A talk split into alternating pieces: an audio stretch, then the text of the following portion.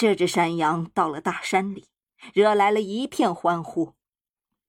那些老松树还从来没见过这么美丽可爱的山羊，大家像接待小王后一样接待它。栗树一直把树枝扶到地面，用枝叶轻轻抚摸它。金色的染料木花在它经过时喜悦地开放，努力地散发出浓郁的香气。整座大山在热烈欢迎它。你想想看，格兰古瓦，我们的山羊是不是幸福的很呢？绳子不见了，桩子没有了，再没有什么能阻止它欢蹦乱跳。妨碍它自由自在的吃草，那儿的草尤其茂盛，长得甚至比犄角还高。天哪，那是怎样的草啊！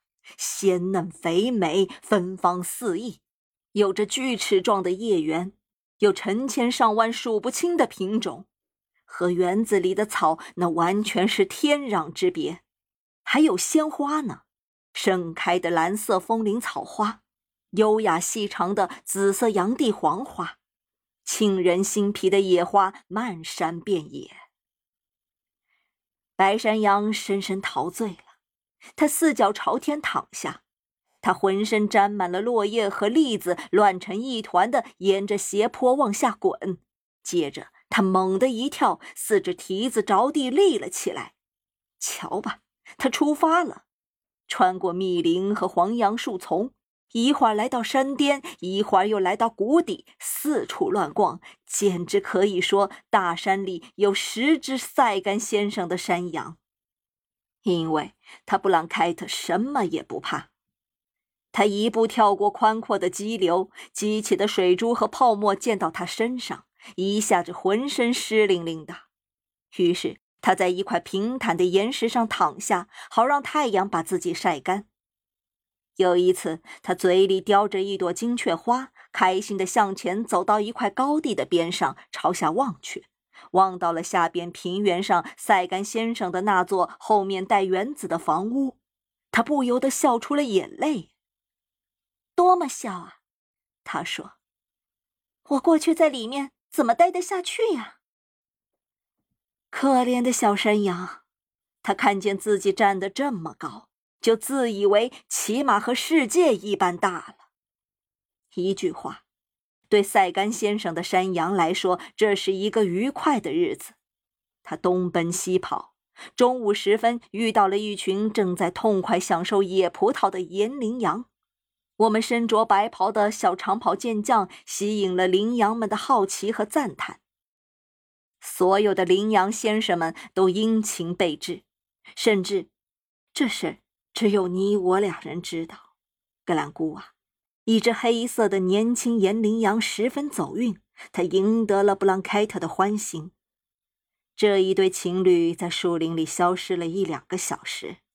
如果你想知道他们相互说了些什么，那就去问问隐没在苔藓里流淌的饶舌的泉水吧。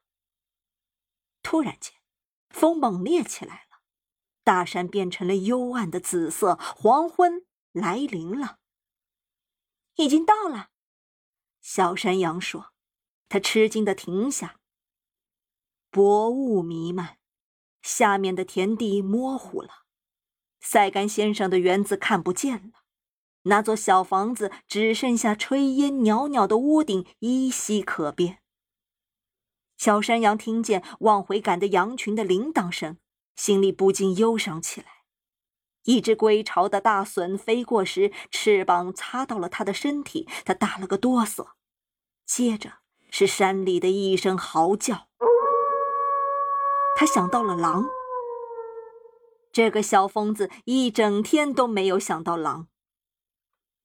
与此同时，有一只喇叭在远远的山谷里回荡，这是好心的塞甘先生在做最后一次努力。狼在叫。回来吧，回来吧！喇叭在喊。布朗凯特想回去，但是他又想到了桩子、绳子、园子的树篱，他认定自己现在再也不能习惯这种生活了，还是留下来比较好。于是，喇叭不再响了。山羊听到背后有树叶声，他转过身来，看见黑暗中有两只竖得笔直的短耳朵，还有两只闪着绿光的眼睛。这是狼。狼身躯硕大，一动不动地蹲坐在那儿，望着小白山羊。他已经在想象品尝它的滋味。狼知道自己能够把它吃掉，因此一点儿也不着急。只不过当山羊转过身来时，他开始阴森森的冷笑：“哈哈，塞干先生的小山羊。”他伸出又红又大的舌头，舔了舔火绒般的嘴唇。布朗凯特觉得自己玩完了，一瞬间，他想起了老雷诺德的故事。老雷诺德战斗了一整晚，到了早上给吃掉了。他对自己说：“可能还是让自己马上给吃掉比较好。”然而，他改变了主意，摆出了防御的架势，头低着，犄角向前伸，正像塞甘先生的一只顽强英勇的山羊所应该的那样。这倒不是他认为自己能杀死狼，山羊杀不死狼，而只是为了看看自己是否能够坚持的像老雷诺德一样久。这时候，恶魔进攻了，两只小犄角也开始舞动。啊，英勇的小山羊，他精神抖擞的投入战斗，有十几次。我没有说谎。格兰姑啊，他逼得狼后退去喘一口气。在这一分钟的短暂的休战期间，这个贪吃美食的小家伙还要匆匆品尝一株他喜爱的青草，然后他嘴里塞得满满的，又回来战斗。就这样持续了一整夜。塞甘先生的山羊时不时望望夜空中闪烁的星星，他对自己说：“啊。”只要我能坚持到黎明，星星一个接一个消失了。布朗凯特大大的增加了用犄角顶的次数，狼也大大的增加了用牙咬的次数。一道苍白的光线出现在天边，公鸡的嘶哑的啼声从一处农庄升起。